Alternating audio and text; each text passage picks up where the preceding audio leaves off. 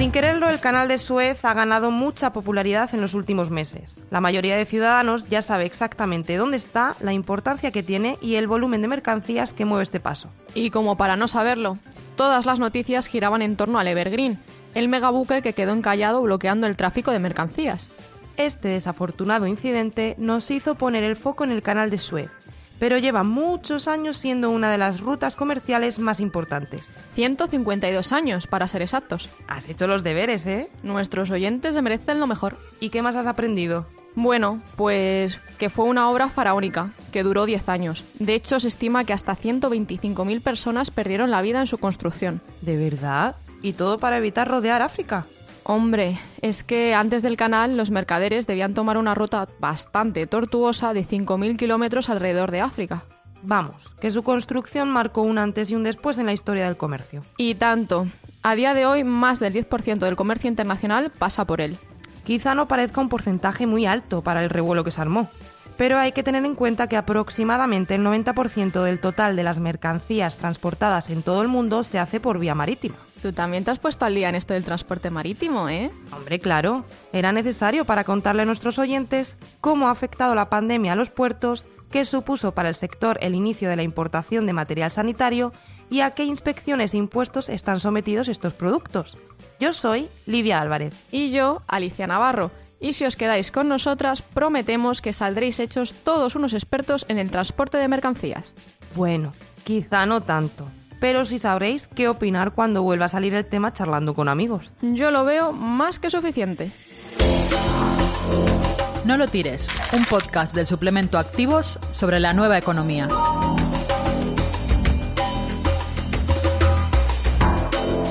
Hay que ver lo pronto que se adapta el ser humano a los cambios. ¿Por qué lo dices? Por las mascarillas. Al principio de la pandemia era un shock ver a todo el mundo con la mitad de la cara tapada.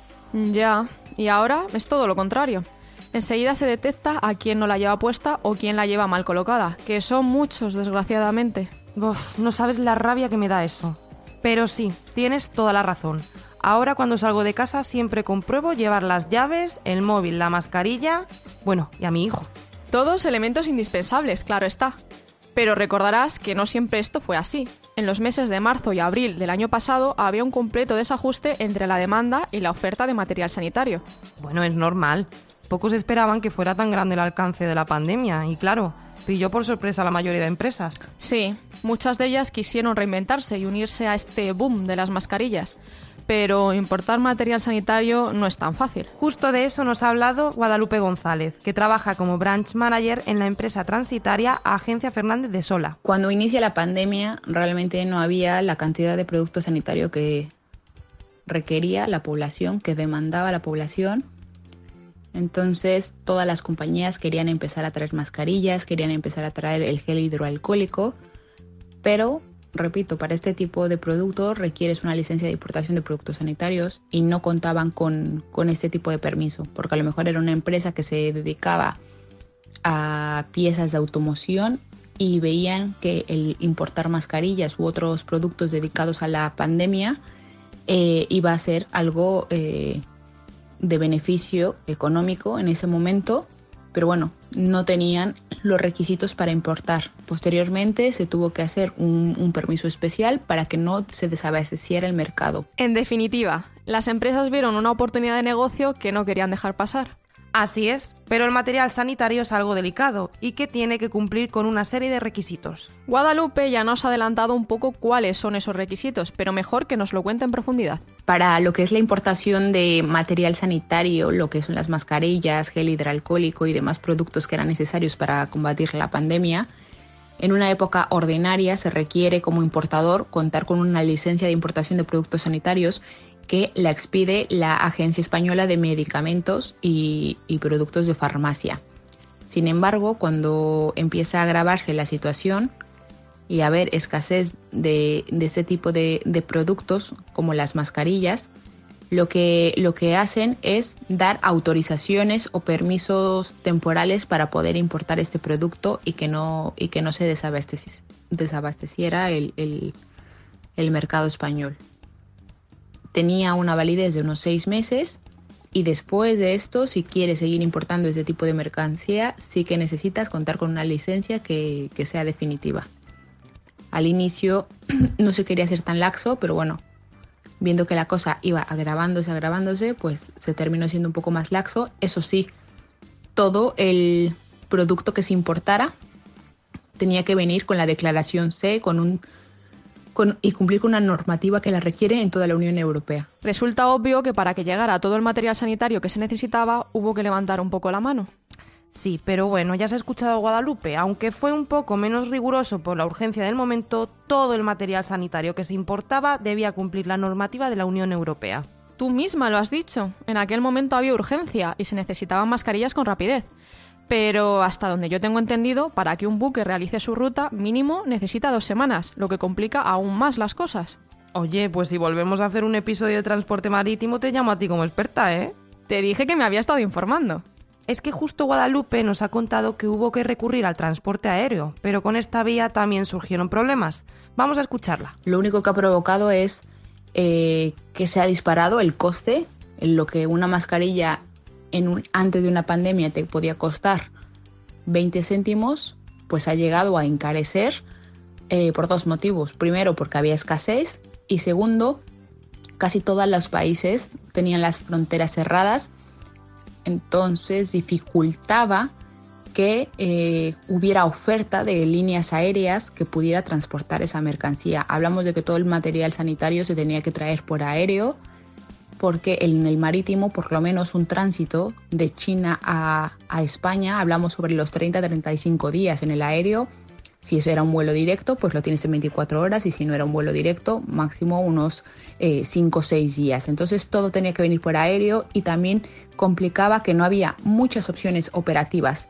O tenían que ser vuelos cargueros, que únicamente son aviones que pueden transportar carga general, o aviones de pasajeros, que evidentemente no había pasajeros, pero que venían hasta arriba de carga y tenían que ver en qué países podían hacer escala, porque no en todos lo tenían permitido. Entonces ha incrementado los fletes aéreos y por consiguiente también el producto, así como aunado a la escasez que había, pues ha disparado todos los costes de los productos sanitarios que se consumían en España.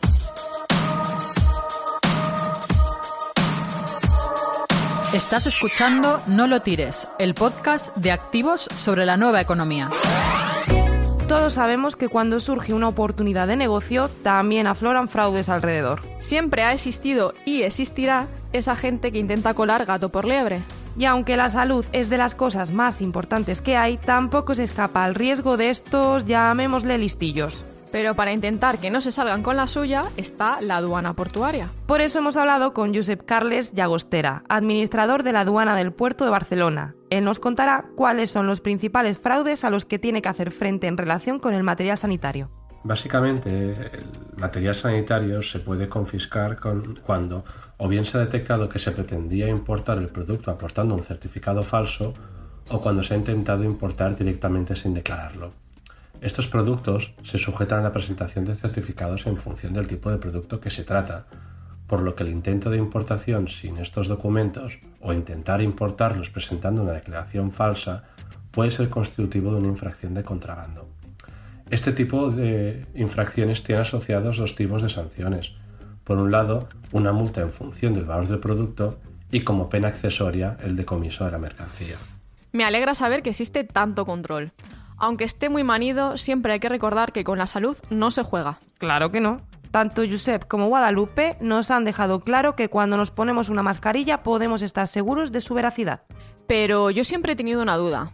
¿Qué se hace con el material incautado? ¿Se destruye, se devuelve al sitio de origen o se le da alguna otra utilidad? Alicia, estoy empezando a tener miedo. De pasar tanto tiempo juntas creo que nos leemos la mente. ¿Y a qué viene eso ahora? Porque esa duda también la tenía yo.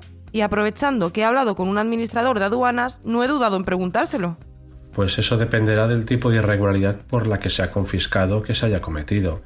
Si se trata de un producto retenido en frontera por ser defectuoso o inadecuado, el destino normal es la destrucción. Si por el contrario se trata de un producto genuino y adecuado para su consumo y que simplemente se ha intentado importar irregularmente falsificando la declaración u ocultándola a la aduana entre otras mercancías, se procede a la confiscación y a la puesta a disposición del material ante las autoridades sanitarias para que ésta le dé el destino más adecuado.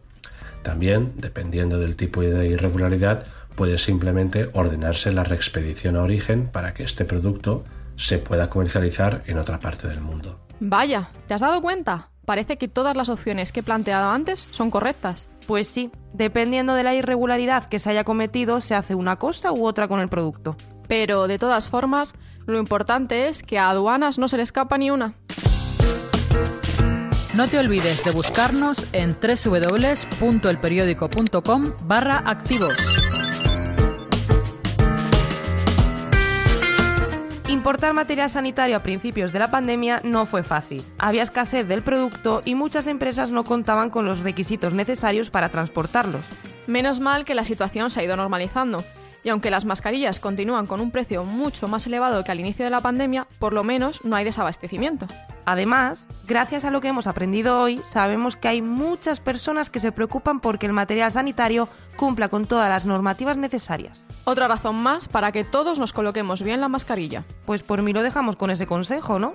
Bueno, Lidia, una última recomendación que nuestros oyentes se pasen por www.elperiódico.com barra activos para ahondar más en todos estos temas que tratamos aquí. Y por supuesto seguirnos en las redes sociales que podréis encontrarnos como arroba activos barra baja EPC. Hasta la próxima semana. Hasta luego.